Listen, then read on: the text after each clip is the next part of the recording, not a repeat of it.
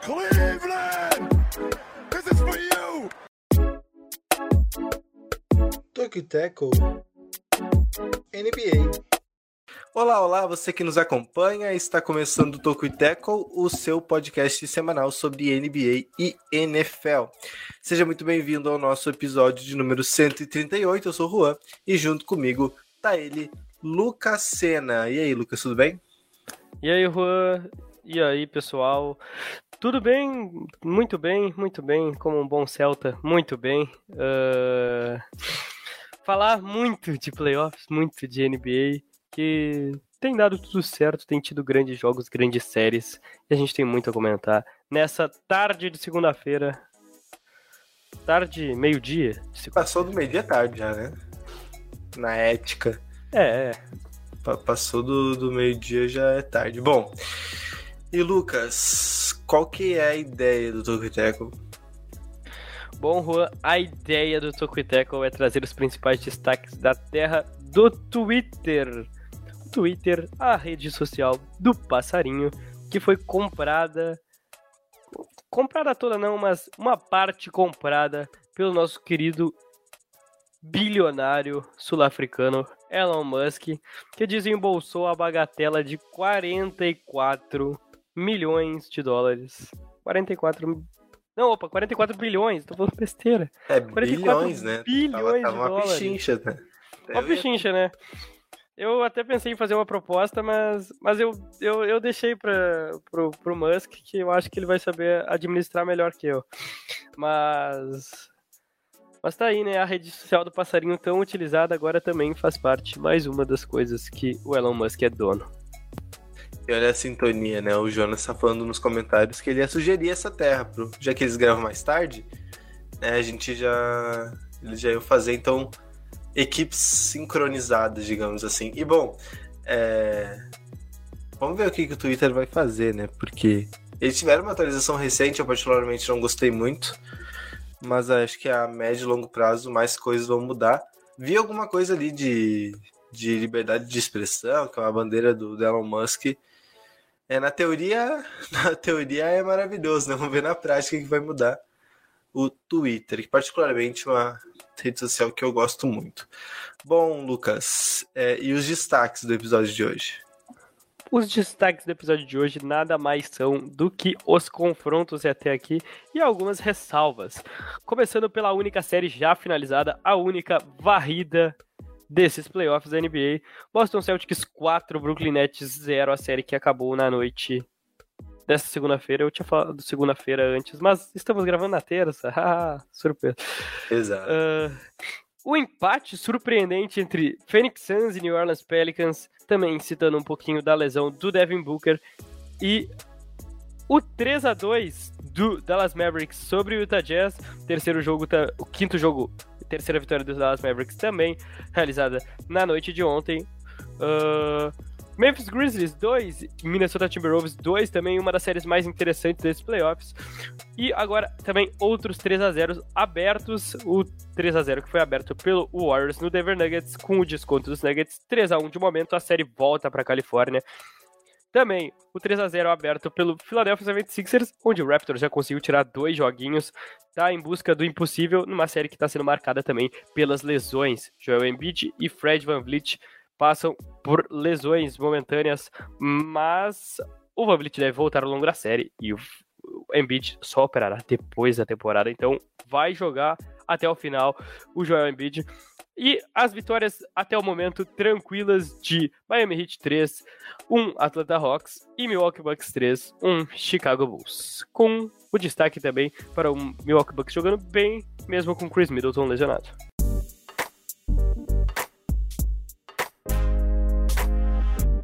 Tá aí, tá aí. Bom, então, Lucas já anunciou os destaques desta edição. A gente começa pela única série que já terminou. E olha, realmente a gente está falando de uma série aí que. Vamos, vamos ser sinceros, ninguém esperava que o próximo podcast já teríamos com a série finalizada. Primeiro, porque originalmente o podcast ia ser gravado antes do quarto jogo, então não teria nem essa possibilidade. Mas mesmo que a gente soubesse que gravaria na terça, ninguém apostaria no 4 a 0 né? Não, não sei se alguém de fato colocaria muita, muito dinheiro nessa aposta, a não ser é, alguém que quisesse arriscar muito. Bom, Celtics venceu venceu a série contra os Nets, 4 a 0 venceu os dois primeiros jogos em Boston, o terceiro e quarto jogos, jogo, jogos em, em Brooklyn também, e finalizou a série, a série que para mim era uma das mais imprevisíveis, apostava nos sete jogos, mas é, até foram jogos equilibrados, né? Não, não teve nenhuma. Não teve nenhum passeio aí, nenhum dos quatro jogos, mas todos vencidos pelo Boston Celtics. Inclusive, queria começar já fazendo um gancho com o podcast passado, que no final do podcast a gente até discutia se a gente ia chegar nesse podcast com alguma varrida. E a gente falava, ah, o jogo do Phoenix Suns, jogo 4 é domingo. É, tem a chance da gente chegar com o Phoenix Suns tendo varrido, ou o Milwaukee Bucks. E acabou que foi o Boston Celtics na, no, na série que, na minha concepção, também era a mais imprevisível. Uh, porque não se pode duvidar de uma equipe que tem Kevin Durant e Kyrie Irving, por mais que não tivesse fazendo uma grande temporada. Era um, era um grande embate, mas o 4x0 do Celtics não tem nenhum massacre, mas todos os jogos muito bem controlados pelo Boston Celtics. O jogo 4 na noite de ontem, por exemplo, o Boston Celtics liderou de ponta a ponta. O Brooklyn Nets não teve uma liderança na noite. E isso foi um fato que se manteve muito durante a série, o tempo que o Boston Celtics liderava a partida uh, controlando muito bem suas ações de ataque, mas também sabendo conter muito bem as ações ofensivas do Brooklyn Nets. E esse que foi o principal ponto dessa virada de chave.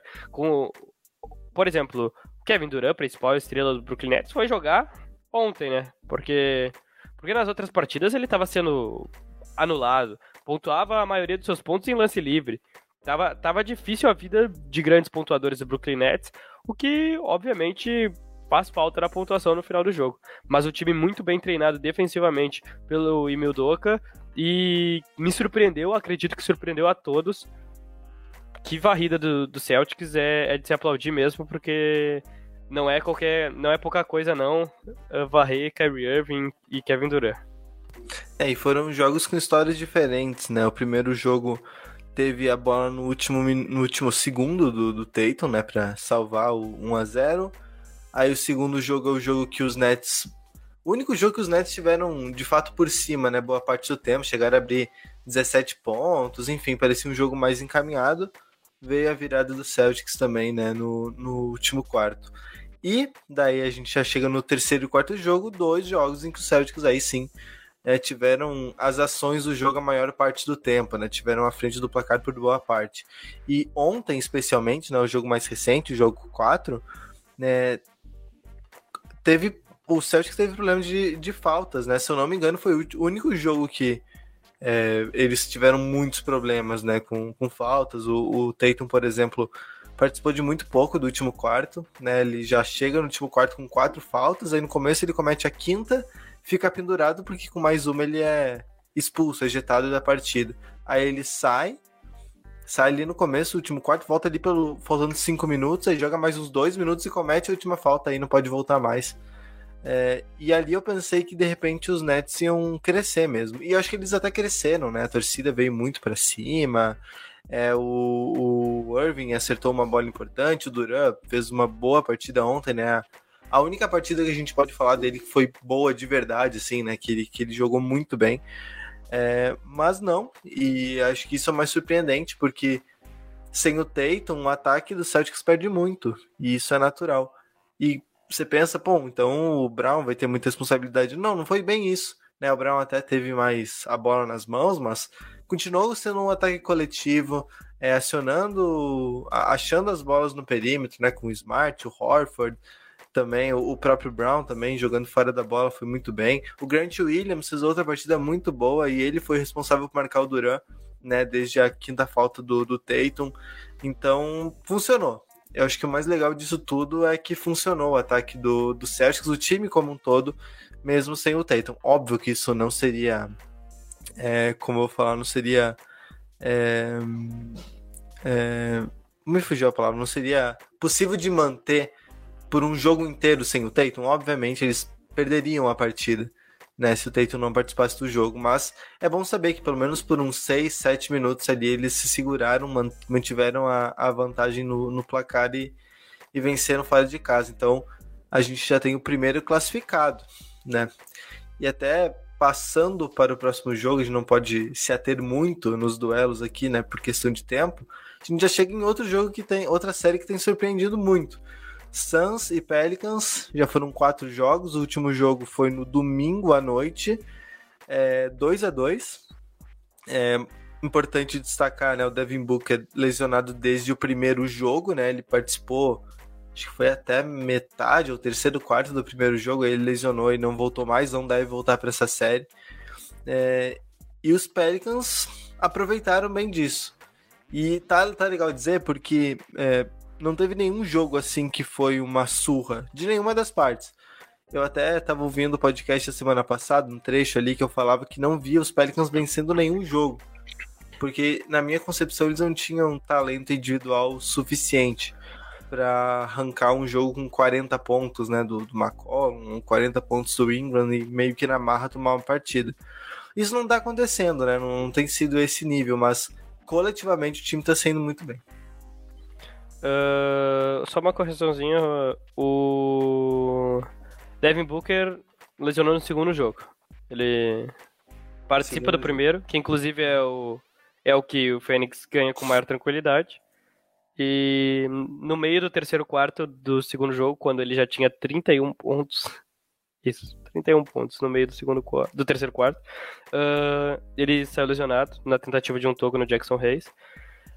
E impactou muito a série. Uh, eu acho que isso precisa ser dito.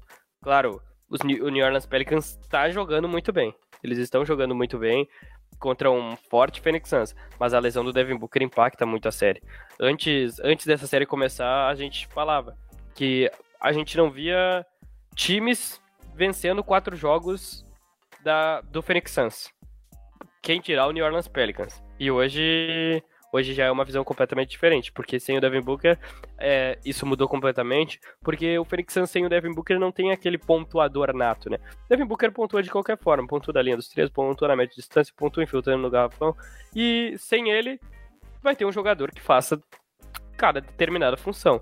Uh, do, dos de maior qualidade, obviamente, você tem o Chris Paul, mas ainda assim não é um jogador da intensidade que tem o Devin Booker, da sagacidade que tem o Devin Booker. O Chris Paul é o ótimo armador, um dos melhores que eu já vi jogar, com certeza absoluta. Mas fazer o que o Devin Booker faz é um papel diferente. E sem Devin Booker, sem um pontuador nato, que é o Phoenix Suns, eles estão sofrendo nessa série. E até não me surpreenderia se o Pelicans continuasse jogando bem, que eles consigam vencer essa série sem o Devin Booker. Porque a gente tá vendo um Pelicans competitivo e nas partidas que venceu, uh, venceu com uma com tranquilidade outra muito na garra, e as que perdeu também batalhou até o final. Então, não, não me surpreenderia que sem Devin Booker os Pelicans acabem vencendo essa série, que seria apenas a quarta na história de um oitavo eliminando o primeiro.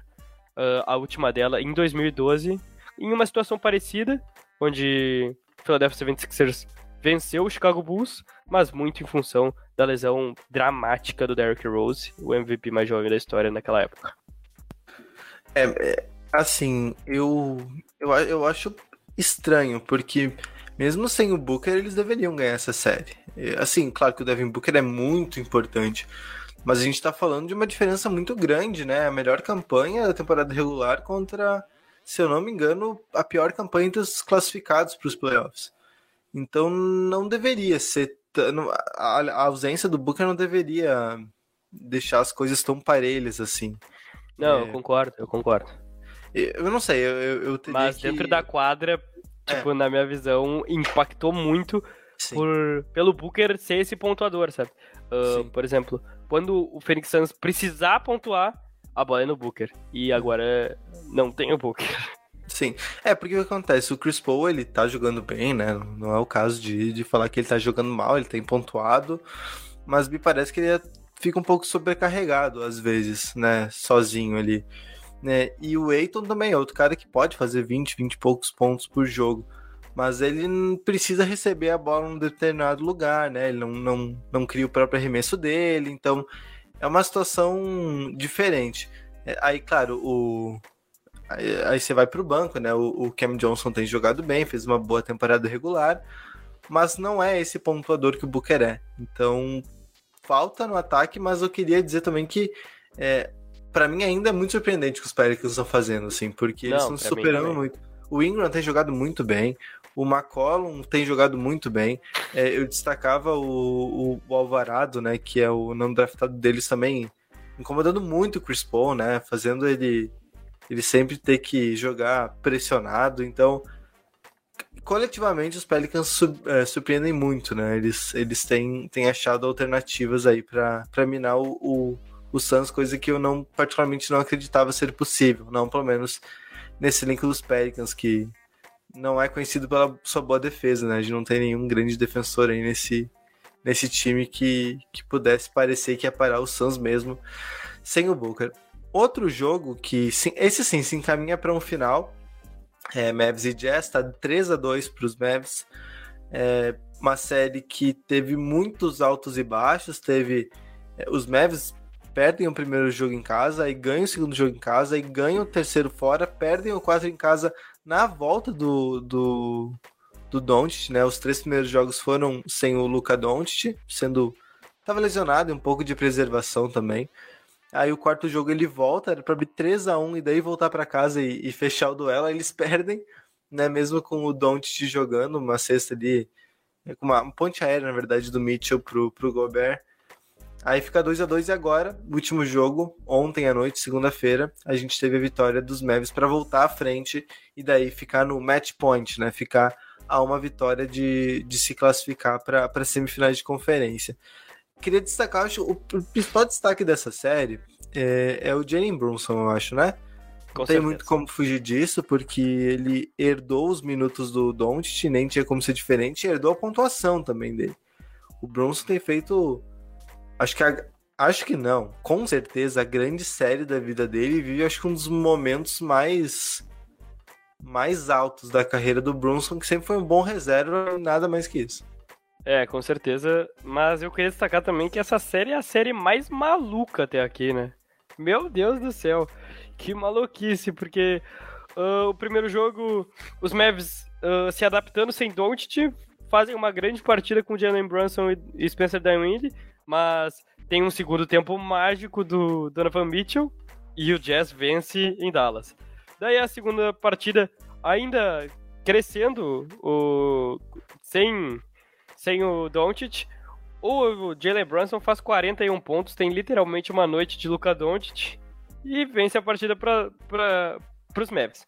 Eles vão para Utah, na casa do Utah, numa, numa boa noite ofensiva do, do Utah Jazz, mas péssima defensiva, e vence o Utah Jazz. Quando o Dallas Mavericks parece que vai, vai matar a série, o Luka Doncic volta à quadra, e aí o Utah Jazz ganha o jogo com uma ponte aérea do Mitchell pro Gobert, que é quem todo mundo fala que não se entende em quadra.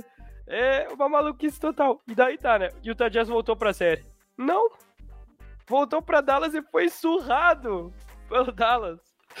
É uma maluquice por completo essa série. Mas eu acho que o jogo de ontem disse muito sobre, sobre a série, porque a gente viu Utah ganhando jogos no tranco, pegando no tranco. E até os que venceu, pegou no tranco também. Ah, os que perdeu, teve que pegar no tranco também. Ah, o time não tá muito bem encaixado e os da, o Dallas Mavericks está sabendo explorar muito bem as fragilidades do, do, do Utah Jazz. E isso está sendo muito crucial. Ah, por exemplo, atacando o Gobert ah, de que forma, de uma forma que ele se sinta sobrecarregado, tá tirando ele muito do sério, mas ofensivamente ele- a equipe do Utah não- também não tá sabendo usar o Gobert ah, como peça importante, que ele poderia ser sendo o jogador mais alto em quadra facilmente. Ah, quando ataca, a equipe, a equipe de Dallas abre em 5, o Gobert tem que sair para marcar o Max Kleber lá no, no corner, e o Max Kleber tá colocando 4, 5 bolas de 3 por jogo. Tá dificultando muito a vida do Gobert e do Utah Jazz, e ontem foi um reflexo completo disso. É, então, é, eu, eu, eu, é isso aí. É isso aí, né? O, os Mavs estão ganhando na fragilidade que todo mundo conhece do Jazz, né? Que é tirar o Gobert do garrafão, forçar ele a marcar no perímetro e daí é festa. Assim que, que os Clippers fizeram, por exemplo, ano passado, né? É, mas a, a, defesa do Jazz tá muito fraca, né? Tá, assim, é claro que ter o Gobert em quadra contra um quinteto mais baixo é um problema. Principalmente se o Maxi Kleber acertar os arremessos dele, né? Porque não é sempre que, que acontece, mas nessa série tá acontecendo. Então a, a coisa fica mais escancarada ainda. Mas não é o Gobert o problema, né? Porque se o, o Jazz tivesse uma defesa azeitada a ponto de que os outros quatro jogadores fossem bons defensores de perímetro, caras que fiquem. É, que tenham intensidade, que tenham uma noção defensiva aí. É, Mitchell, o Jordan Clarkson, o Bogdanovich, enfim, essa galera toda.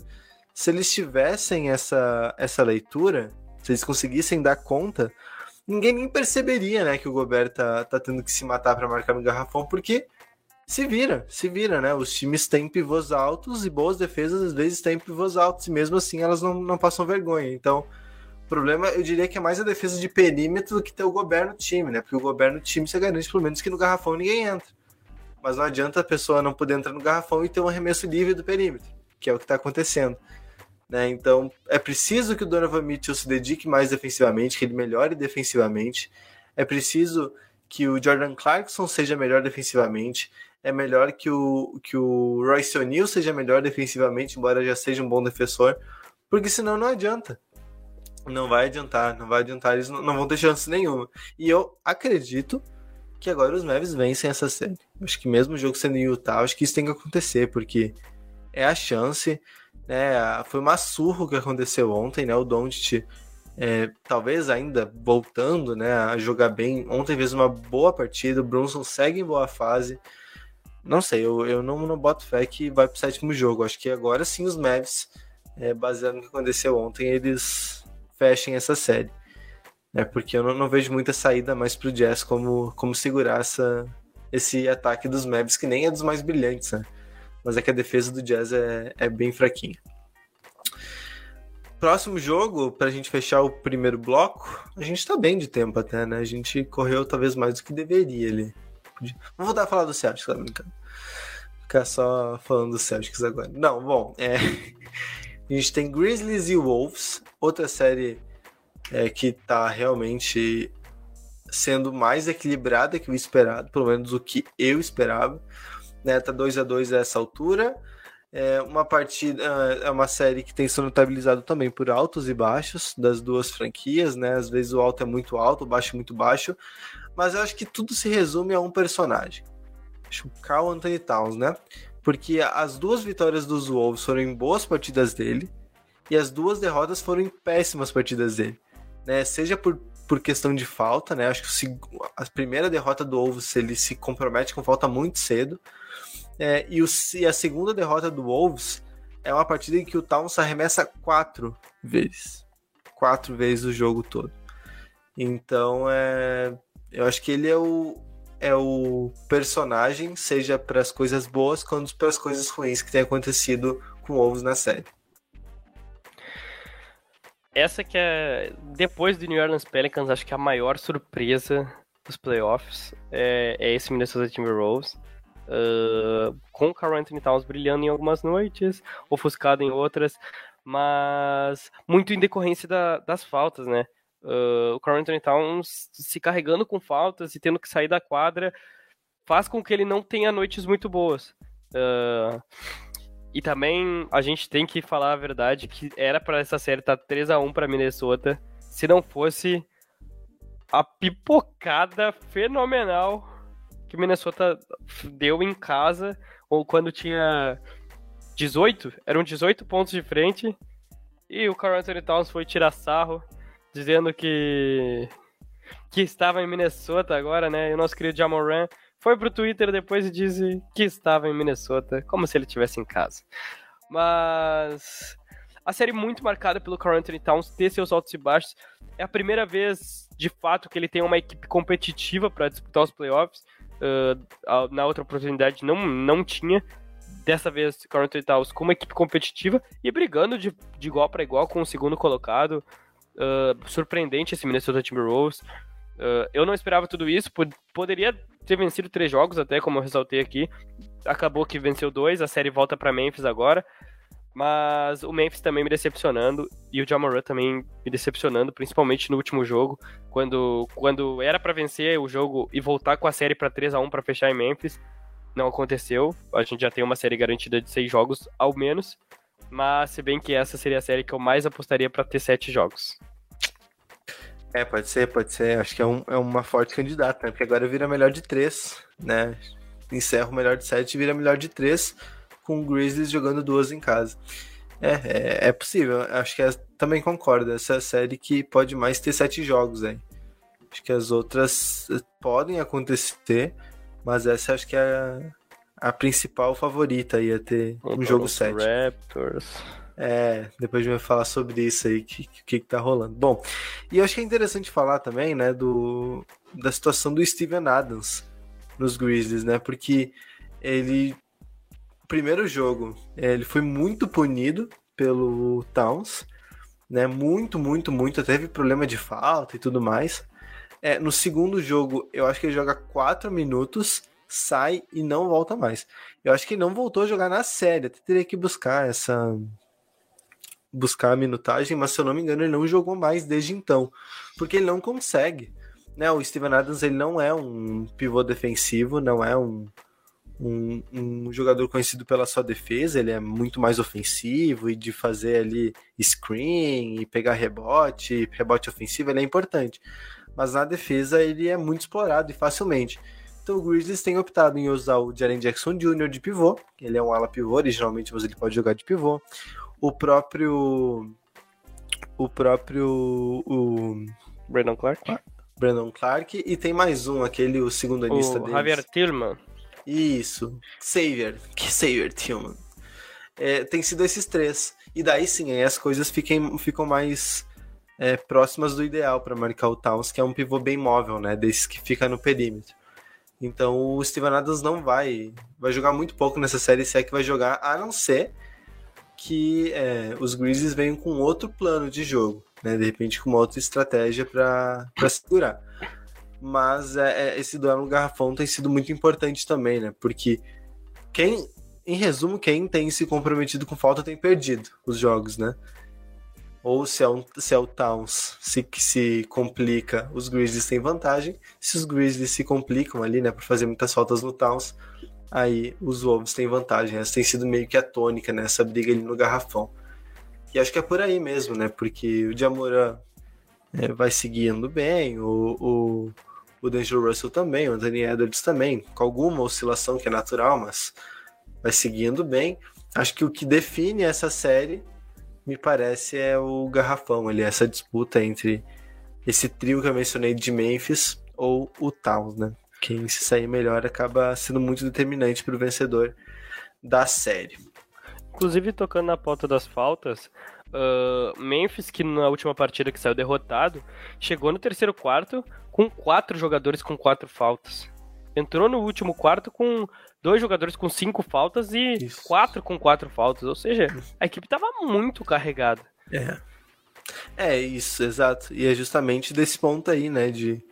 Claro que não é só um Taos, mas principalmente ele, né? Claro que o Anthony Edwards é super agressivo, o D'Angelo Russell também infiltra bem mas me parece que ser muitos pivôs que se carregam é, dá um sinal de que a coisa é no garrafão mesmo, né? De, de, ter um plano ou não ter um plano. Bom, vamos fazer uma pausa breve para depois a gente retomar aqui e falar das séries que faltam. Primeiro, é importante lembrar, nós, nós temos um site, tokuiteco.com. Você pode acessar os nossos textos, enfim, todo do nosso universo por lá. Também estamos no Instagram e no Twitter em arroba Tokuiteco, no Facebook em facebook.com.br e na nossa newsletter semanal tokuiteco.substack.com toda sexta-feira de manhã às nove entra um resumo das principais notícias de NBA e de NFL no seu e-mail. Você pode ouvir também esse podcast no seu agregador de podcast favorito. A gente faz um apelo especial para a Aurelo, porque é a única que remunera o produtor de conteúdo. Então, se quiser dar uma força para a gente, ouça gratuitamente no aplicativo Orelo ou na versão web. E também estamos no YouTube, no nosso canal no YouTube, basta digitar Tocuiteco no YouTube que você encontra a gente. A gente sempre faz lives nas gravações, normalmente NBA na segunda e a NFL na terça. Excepcionalmente estamos gravando na terça-feira ao meio-dia, até tô vendo que o pessoal no, nos comentários está falando que ah, novo horário é show. Não é um novo horário. não é um novo horário, é uma excepcionalidade. Se a gente tivesse horário do meio-dia sempre, acho que até seria bom, mas é um pouco apertado para quem trabalha ou estuda, né? Enfim, um pouco mais apertado, mas não é um novo horário. A gente vai manter a segunda-feira de tardezinha ali pelas 7 horas a NBA e a NFL também por terça-feira por volta de 7, 7 e meia para falar de NFL. Bom, continuando então, Warriors e Nuggets. Warriors e Nuggets tá 3 a 1 nesse momento. É, parece uma série decidida, né? A vitória dos Nuggets foi aquela para dar um último respiro. Foi uma partida individualmente muito boa do Jokic, em que o Draymond Green se complicou com faltas. Mas não me parece. É, não me parece que vai se manter. Né? Não, não parece algo que, que é orgânico, digamos assim, né? Que, que, o, que os Nuggets podem repetir. Acho que é muito difícil. E acho que o legal de falar dessa série é que eu acho a gente está vendo pela primeira ou pela primeira vez com alguma sequência jogarem Curry, Thompson, Draymond Green e a grande surpresa Jordan Poole, né, que vem fazendo uma excelente temporada regular, mas que agora nos playoffs parece que até subiu o seu nível. Aí com esses quatro jogadores, não parece que os Nuggets vão ter alguma resposta. É, exatamente o que eu ia falar é, é que para os Nuggets terem uma chance, eles vão ter que torcer por noites horríveis dos seus adversários e por um Nikola Jokic brilhante que foi foi o da última partida, né? Mas o Michael Maloney tá, tá confiante. Uh, quando perguntado, ele disse que ele ia precisar da energia de Denver no jogo 6. Os jornalistas deram risada dele e ele respondeu que estava falando sério. Então, se parece confiante de vencer esse jogo na, na Califórnia. Mas, na minha opinião, muito difícil. Muito difícil. Porque para vencer esse jogo, teve um Draymond Green, Draymond Green carregado com faltas, uma noite muito abaixo do Jordan Poole, que provavelmente não vai acontecer de novo. Ele que estava voando nessa série. Teve um auxílio muito forte do Bones Harlan, né? O, o garoto, uh, o garoto de Denver, e uma noite muito boa do Monte Morris também. O conjunto de fatores fez a vitória vir para Denver e foi uma vitória muito na honra, né? Na honra de não ser varrido em casa. Uh, ainda mais o Jokic, um possível MVP, ser varrido em casa no primeiro round dos playoffs é, é complicado. Seria, seria de fato chacota, mas, mas jogou muito pela honra. Eu não duvidaria que o Denver Nuggets voltasse a tirar um jogo, mas eu acho muito difícil, eu acho muito difícil mesmo.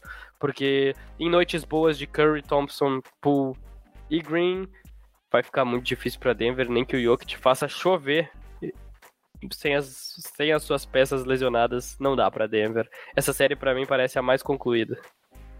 É, não é, não é impossível, porque a gente tá falando do Jokic, né, o atual MVP e possível bicampeão do prêmio, mas é altamente improvável, né? Como a gente conversou na edição passada, não parece que os Nuggets têm poder de fogo suficiente para dar conta. É porque é muita qualidade, Curry, Thompson, Green e o Jordan Poole acertando 40 remessos por jogo, né? Então, não tem.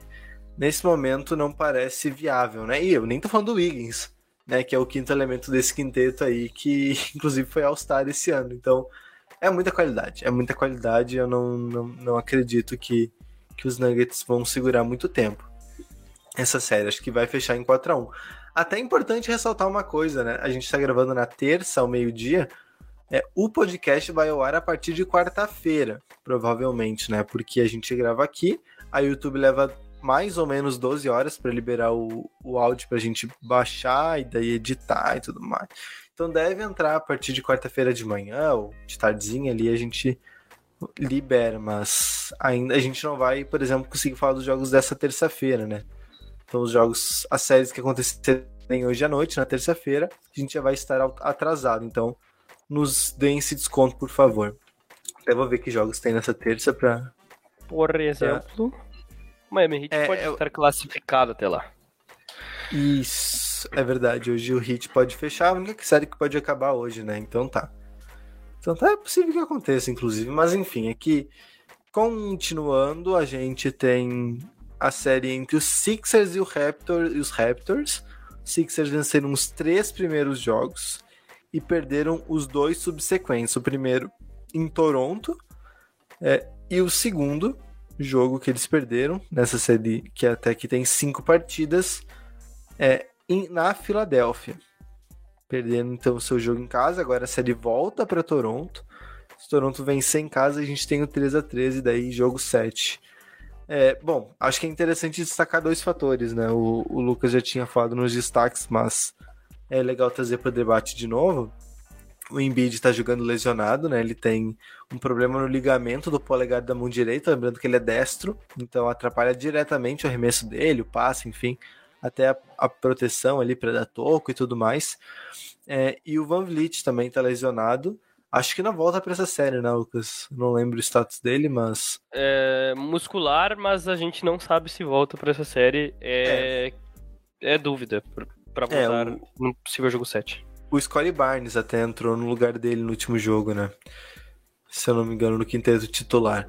Vale Mas- lembrar que, que Ah. os Raptors venceram os dois jogos, na maioria da, da parte do tempo, na ausência do Van Vliet. Porque o Van Vliet Isso. jogou 14 minutos do, do jogo 4 e não jogou o jogo 5 e os Raptors venceram os dois.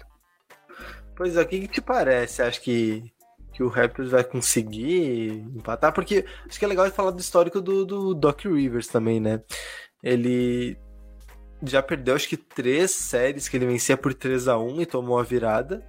Nunca na história uma franquia abriu 3 a 0 e tomou a virada. Nunca, nunca, nunca, mais de E 75 são anos. 145, 145 Uhum. ocasiões. E nunca ninguém virou. Um 3 a 0 É, e olha, acho que o mais difícil o Raptors já fez, né? Porque foi vencer esse jogo 5 fora de casa. Com certeza. Venci- É, porque agora eles voltam pra casa, vão ter o apoio do público.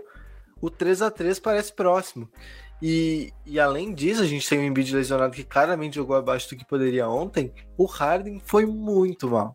Assim, mas muito mal pra, pra expectativa que se tem nele, né? Porque se o, Ben- se o, se o Embiid não tá disponível, automaticamente a responsabilidade cai no colo do Harden. Ah, o Philadelphia de um Harden mal quando o Embiid não está bem, me acha difícil. Eu acho muito difícil que os Raptors não levem pro jogo 7. A gente sabe do Joel Embiid, candidato a MVP, um dos melhores pivôs da liga. Joga muito, sobra em quadra, mas ele visivelmente abalado pela lesão no polegar direito. Ah, não sei se ele tá sentindo muita dor ou como ele tá se sentindo, mas que de fato ele tá, tá abaixo do esperado. Ele tá. E ele é a peça crucial desse time. Ah, eu não duvidaria do Toronto Raptors, sinceramente. Porque mesmo sem o Fred Van Vliet, que é um pontuador, um arremessador nato, muito, muito bom, uma das peças mais importantes desse time, o Pascal Siakam tá conseguindo levar esse time em pontuação na boa. A gente tá vendo jogadores como Gary Trent Jr., Precious Achua, que estão contribuindo muito bem. E o time tá conseguindo fluir mesmo contra um forte Philadelphia no papel. Mas que dentro da quadra não conseguiu desempenhar bem nas duas últimas partidas. Em destaque, principalmente na partida da Philadelphia, quando era para matar essa série. Agora abre um parênteses e dá o jogo em Toronto para Toronto levar para um jogo 7. A gente teve uma partida horrível do James Harden, que é um cara que costuma participar muito do jogo, tanto em assistências quanto em pontos. Não participou muito bem uh, em pontos, obviamente, 15 pontos para ele, que era a principal estrela em quadra, levando em conta que o Joel Embiid estava lesionado. E em assistências ele também foi abaixo do que a gente espera dele. Ele é um cara que tem sua média de praticamente 10 assistências pro jogo. Contribuiu muito pouco para a Filadélfia. Joel Embiid não foi bem e a gente viu um Tyrese Maxey uh, não jogando acima do esperado, né? Jogando talvez o seu normal, mas não o que ele fez nos primeiros jogos em Toronto, que no primeiro jogo em Toronto e no primeiro jogo dessa série, que foi avassalador, pontuando muito bem, com facilidade. Uh, o Toronto chegou para essa série e dificulta muito a vida do Philadelphia 76ers, que tem na sua principal estrela um polegar com ligamento rompido. Então, complicou. É, tá, tá, tá complicado.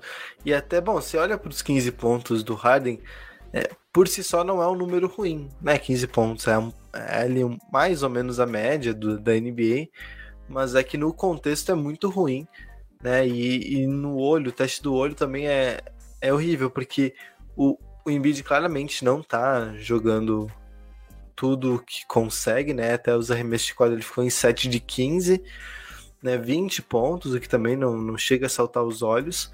É, e o Harden não conseguiu assumir responsabilidade. Claro que ajuda o fato do Max sem não ter tido uma partida brilhante, né? Como ele teve em outros momentos, e até na temporada regular desde a entrada do, do Harden ele melhorou bastante, né? Teve mais opções, teve conseguiu jogar um pouco mais fora da bola, onde ele também vai muito bem, atacando a cesta quando, quando recebe. É, mas deixa tudo muito escancarado como talvez se os Sixers não puder contar com um Embiid na sua plenitude física, é, os Raptors vão vão poder vão poder sonhar porque o Harden em momento nenhum, né, dá para dizer nessa temporada ele jogou muito bem, assim, ele teve algumas partidas pontuais muito boas, mas nunca em pontuação. E agora me parece que se o Embiid não tá 100%, o Harden vai ter que responder em pontuação. É, claro, da assistência é muito importante tudo mais, mas ele vai ter que colocar a bola debaixo do braço e pontuar. Fazer 20, 25, 30 pontos que seja para aí os Sixers terem vantagens. E os Raptors têm uma defesa muito boa, né? Os Raptors chegaram até aqui muito por conta da sua defesa. Né? A defesa do, do Raptors já é conhecida por ser muito forte. Né? O, o, o Nick Nurse, que é o treinador dos Raptors, é um treinador que tem uma mentalidade defensiva muito boa. Né? E, e, sempre que os Raptors têm bons times é porque a defesa é muito boa. Então é, é, é por aí. Acho que os Raptors podem se aproveitar bem. E é legal falar, né? Porque também o, o Van Vliet não jogou. E o time não teve um armador em quadro, né? O quinteto que iniciou ontem tinha o Gary Trent Jr., aí o Scottie Barnes, o Anunobi, Siakam e Ken Burch. Quem que é o armador desse time? Quem? não tem, né, um armador assim. E o Siakam meio que assumiu essa responsabilidade.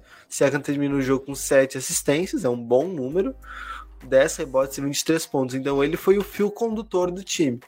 É, se ele re conseguir repetir essa, essa atuação, essa qualidade, aí pode ser que os Raptors consigam de fato virar a série.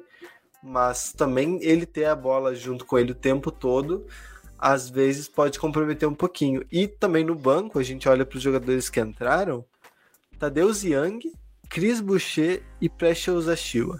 Os outros jogaram ali por um minuto, que é, já é o garbage time, né? Mas não tem, não tem armador. Não, não, não entrou nenhum armador nesse time aí. E mesmo assim, eles se viraram muito bem, tendo o Siakam, esse ball handler, digamos assim. Dois destaquezinhos rápidos sobre essa série, que eu já falei um pouquinho antes. Uh, o primeiro que antes via o Philadelphia como um contender de fato, pronto para ser campeão, mas com essa lesão do Embiid, eu acho muito difícil que não que passe do Toronto Raptors, acho até provável que passe, mas que vá muito além disso. Uh, seja o Miami Heat ou até um improvável Atlanta Hawks e depois um Boston Celtics ou um Milwaukee Bucks, muito difícil. Uh, a gente viu um time na pontuação muito dependente do Joel Embiid. E com, com a queda dele, o time decaiu muito também. Outra coisa que eu queria citar é a energia desse time do Toronto Raptors. Defende muito bem, mas defende com, com muita intensidade, com muita energia.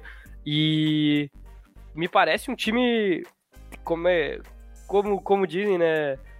O hustle, né? O time que briga. Time briga mesmo. E em Toronto, mais ainda. Então, eu não sei se é essa impressão que ficou depois daquele título que é onde eles não eram os favoritos, mas aquele time tem uma raça, tem algo a mais que, que muda as defesas, principalmente as defesas, os ataques também, mas principalmente as defesas do Toronto Raptors, que podem vir a incomodar nesse jogo 6 e no jogo 7 também. E a linguagem corporal do, de Filadélfia foi muito, muito ruim ontem, né? Passou uma sensação de que sei lá, ali pelo último quarto não tinha como. Né? Eles pareciam realmente muito abalados para quem tava jogando em casa com apoio da torcida. Foi muito estranha a, a, a atuação dos Sixers ontem. Dominados é. na quadra e é. no emocional também. Claro, Porque claro. A tá. energia que tava a equipe do Toronto Raptors ontem e na outra, na outra vitória também foi, foi diferente. Técnica, é, física e emocionalmente, né? Foi uma vitória muito boa do, dos Raptors, assim, pra gente ficar com uma pulga atrás da orelha. É, bom, eu acho que isso era, eram os destaques desta série. A gente passa para a penúltima, que é entre Miami Heat e Atlanta Hawks. Miami Heat e Atlanta Hawks, que também é outra série que parece muito próxima de uma definição.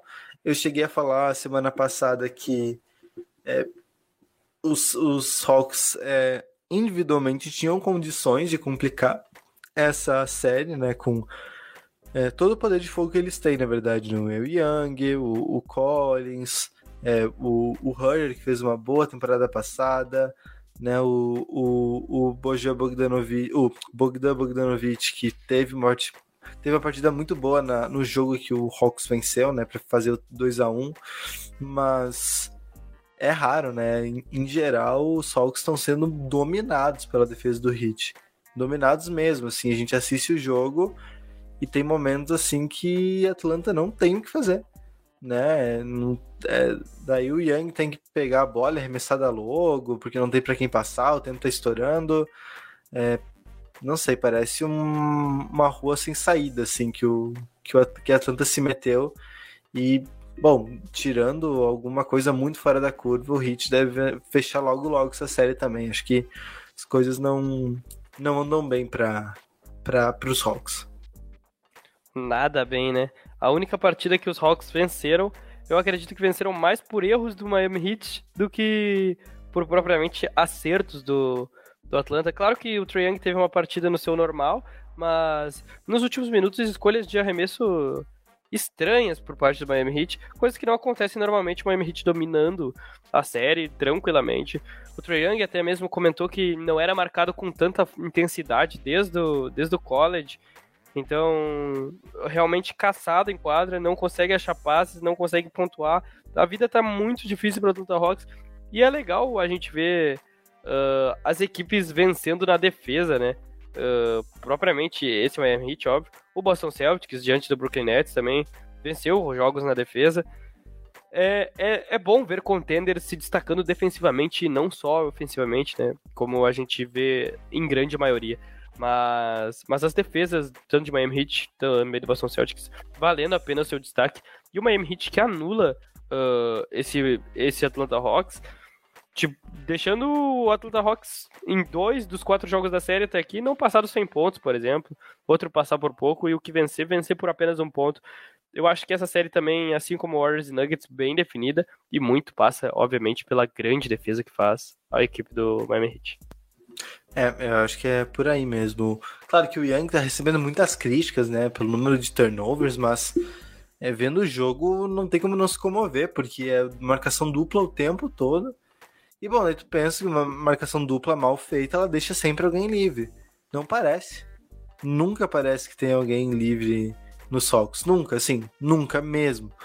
É, o Young recebe a dobra, passa para alguém, se alguém tá marcado, pressionado, que tem que tentar achar um passe é para outro, então é, é bem catastrófico assim, não não não não não estão bem as coisas, né? Acho que realmente Miami deve, deve avançar é, nessa série tranquilamente. Queria destacar também né, o, o Butler, né, que teve uma partida muito boa. Acho que foi o segundo jogo que ele é, meio que destruiu, né? Fez ali seus 40, 40 e pouquinhos pontos. É, que é o diferencial desse time, né? Claro que o Hero fez uma boa temporada também, enfim. O, o Lowry, tecnicamente, também é bem sofisticado, mas ofensivamente o grande diferencial é o Butler. Né? É o jogador que pode tirar ponto de onde ninguém imagina, é o cara que pode manter o time vivo em qualquer partida, mesmo que as coisas não aconteçam. É, só que a gente já viu esse filme, né? Já deu certo em 2020, quando ele comeu a bola nos playoffs. E o ano passado, aí faltou. Aí faltou, o Heat não, não teve uma vida muito longa nos playoffs quando foram eliminados pelo, pelos Bucks, acho que até na primeira fase. Né? E, o, e o Butler não foi tão bem. Então, a ver também como vai ser isso, né? Porque passando o Hawks, aí o Heat já vai pegar ali ou Raptors ou Sixers. É, se for os Raptors, aí é defesa de elite contra defesa de elite, né? Aí são. Vai ser um, um jogo de xadrez aí. Vai ser 2 a 0 o jogo aí pra, pra quem vencer. 45 a 39. É, vai ser, vai ser por aí. Bom. E o último jogo, Bucks e Bulls também, outro jogo que é, parece bem encaminhada. Outra série que parece bem encaminhada, é, mas com destaque, né?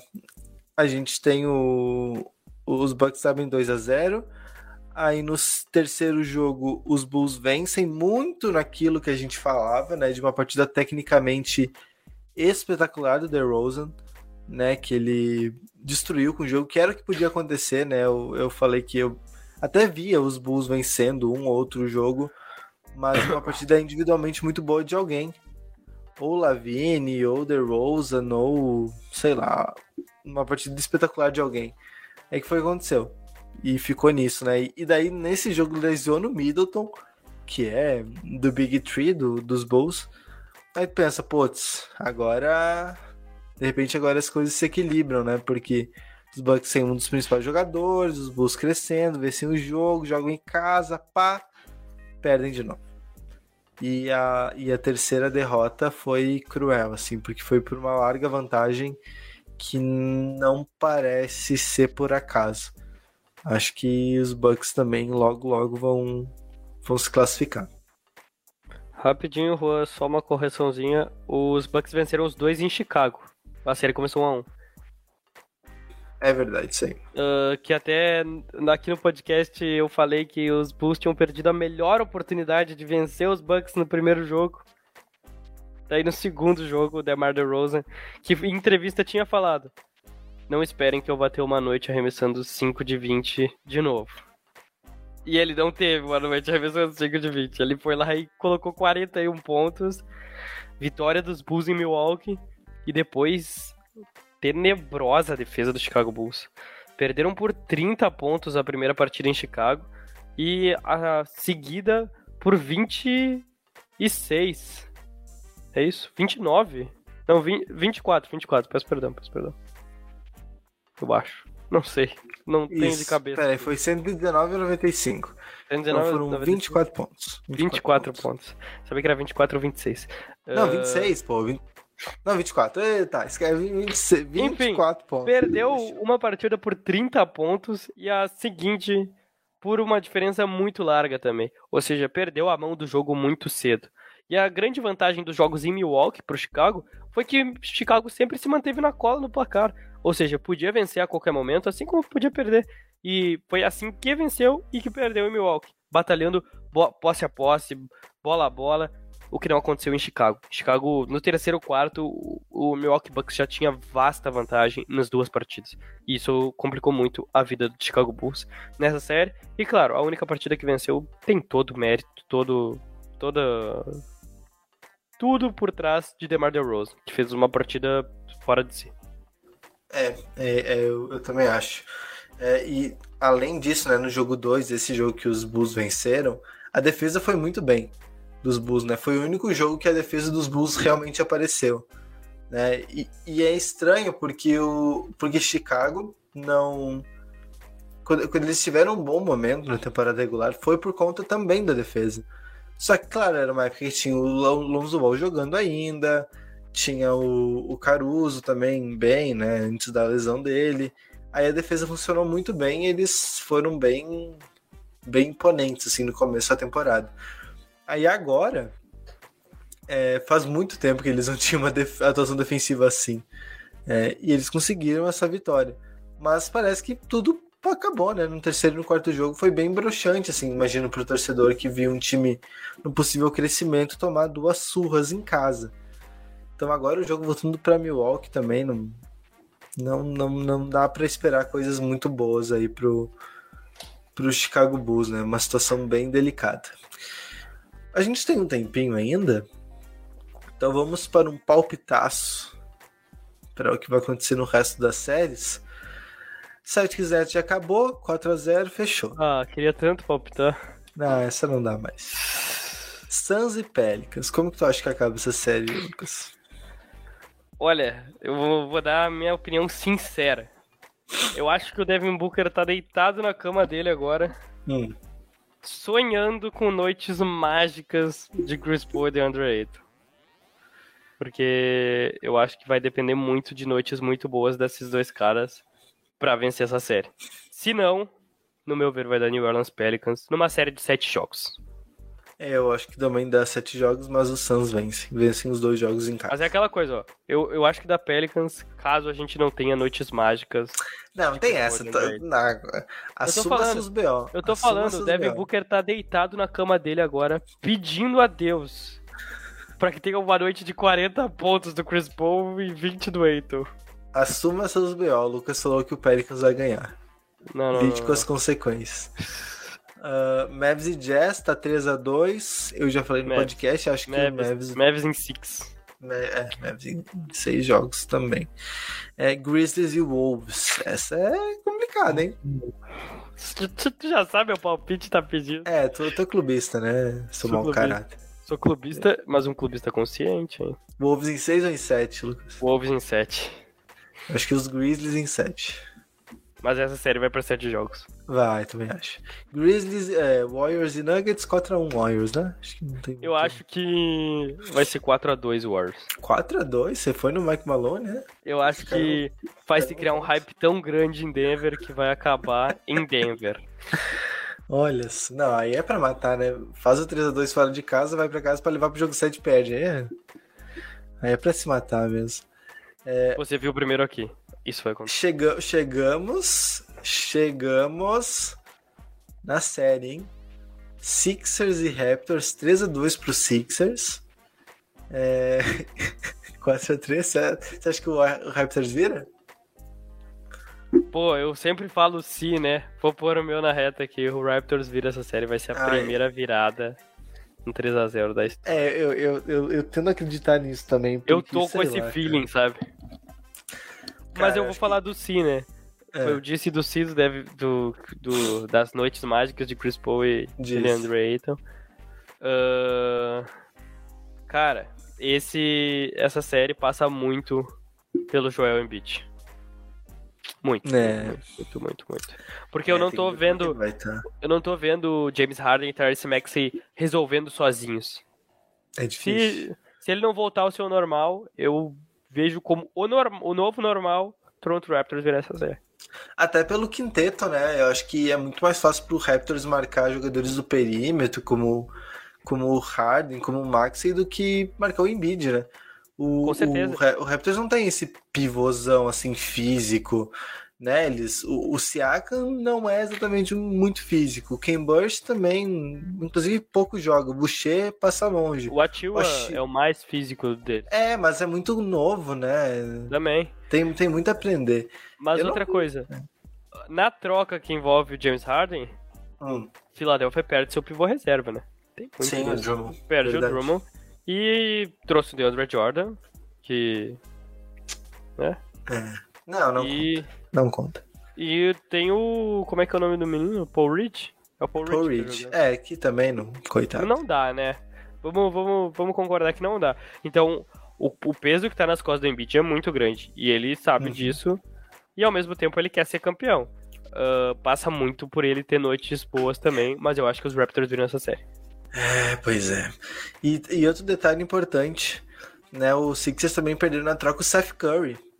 E Seth Curry, rapaz, o que, que ele, o que ele fez ontem no jogo que os Nets perderam, mas eles só não perderam mais feio por causa do Seth Curry, né? Porque ele acertou umas bolas muito importantes na- no último quarto e tal. Meio que salvou, assim, a noite no Brooklyn. Com certeza. Então, claro, ninguém. Assim, é- hoje é muito fácil criticar, né? A troca do Harden. Ah, porque mandou escolha de draft, porque não sei o quê, porque lá, lá, lá, porque, enfim. Mas, Mas, na assim, hora, todo mundo faria, ainda- né? Ainda entre tocar o Curry ou o Tybull, eu acho que eu mandaria o Curry. Pode ser. É que Porque tá bom- é- quem é que vai Não. marcar nesse, nesse backcourt do, do, É, do mas Philadelphia. o Tybon também não marca em Toronto, porque nem joga lá, né? Tem esse detalhe. É verdade. Tem isso pegou muito. Pegou Tybon não jogar em Toronto contou muito no jogo 4. É, a sorte dele é que tem esse jogo 7 aí. Que daí ele pode jogar. Ou o azar, né? Ou Mas azar, o Tybon, né? que é um grande defensor. Sim. Também, ele praticamente só faz isso. Mas ele é um absurdo de defensor. É, não, se ele marcar bem é o que importa. Eu também acho, acho que os Raptors viram, olha, não sei. Seria, seria interessante, hein? Primeira e vez pra acabar a história. carreira do Doc Rivers, hein? Pelo amor de Deus, se, se isso Pra acabar acontecer. com a carreira do Rivers pro James Harden pedir arrego pra voltar pra Brooklyn. É, não. Não, se eu, se eu sou o, o Sixers, se eu perco o jogo 3, eu demito o Rivers. Demito, que acabou. Não tem, a coisa atrai. Ele atrai a, a virada. É impressionante. Ele que treinava os Clippers no 3x1 também, né? Isso, 3x1 exato. contra os Nuggets. Que Mas um foi a- bom Nuggets.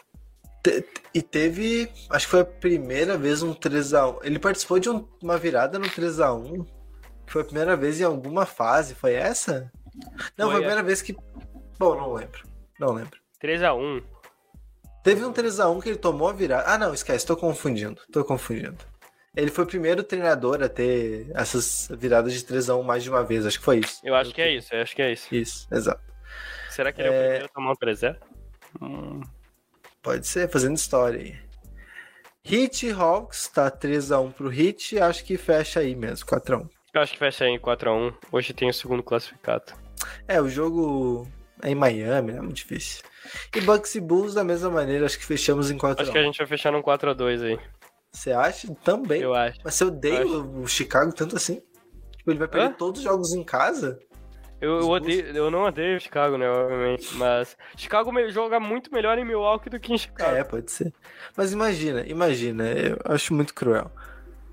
Se salva fora, mas Aí vai pra gosto casa e muito do perde. Denver Nuggets. Eu não gosto tanto de Chicago. Eu gosto muito do Denver Nuggets. Mas muito. Tipo, um dos times que eu mais gosto. E eu acho que vai acontecer isso. eu acho saca... cara, eu acho que se vence fora, vence em casa. Não- É tipo Raptors, não tem como vencer fora e daí chega em casa. não, mas os Raptors caras- é uma situação completamente Sim, diferente, né? sim, sim, sim. Mas sei lá, acho que é, é- é difícil ganhar fora e perder em casa. Bom, sei lá. Sei lá, a gente já viu tantas loucuras aí na, nessas séries. E eu queria dizer uma coisa antes de finalizar.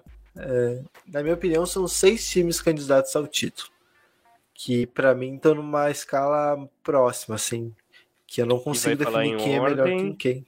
Ou não? Não, não vou falar em ordem porque não tem uma ordem. Eu acho que todos estão em pé de igualdade. Celtics Eu eu- já é Eu classificado. fecho em 5, hein? Ó, vamos ver quem tu discorda de mim então. Celtics, Heat, Bucks e Sixers. É que você vai tirar Já os Sixers, né? aí. O Sixers se pra mim não é candidato. E Suns e Warriors. Pra mim são esses. É isso. Mas volto a destacar.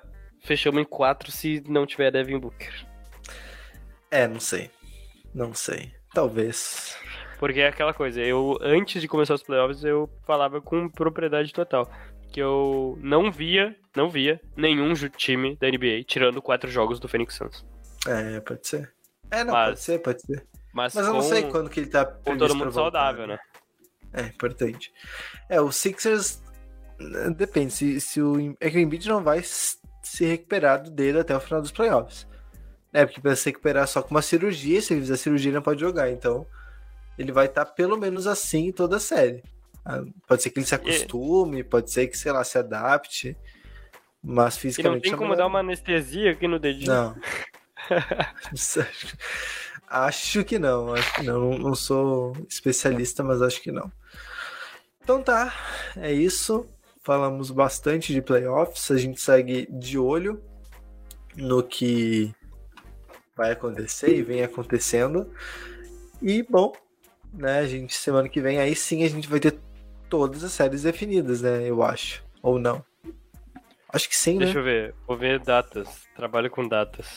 Não, talvez não. Talvez esses Vou ir até no jogo do Timberwolves aqui porque eu sei É. que esse vai pro 7. Ó, Hum, jogo 7 é domingo do Timberwolves. é... Tá, então, então tá. E Mas outro jogo. pode não ser o último, né? Sei lá. É. Pois é. Não, é mas que acho tá que sim, porque os, outros, sete? os outros faltam dois jogos, né? Os que podem ir pro jogo 7. É Os verdade. outros. É, não, então semana que vem a gente já vai ter todos os classificados da primeira fase. e muito provavelmente já com um ou dois jogos de Celtics e Bucks, né? Que deve ser o, conf... que, que deve ser o confronto aí na uma das semifinais de conferência.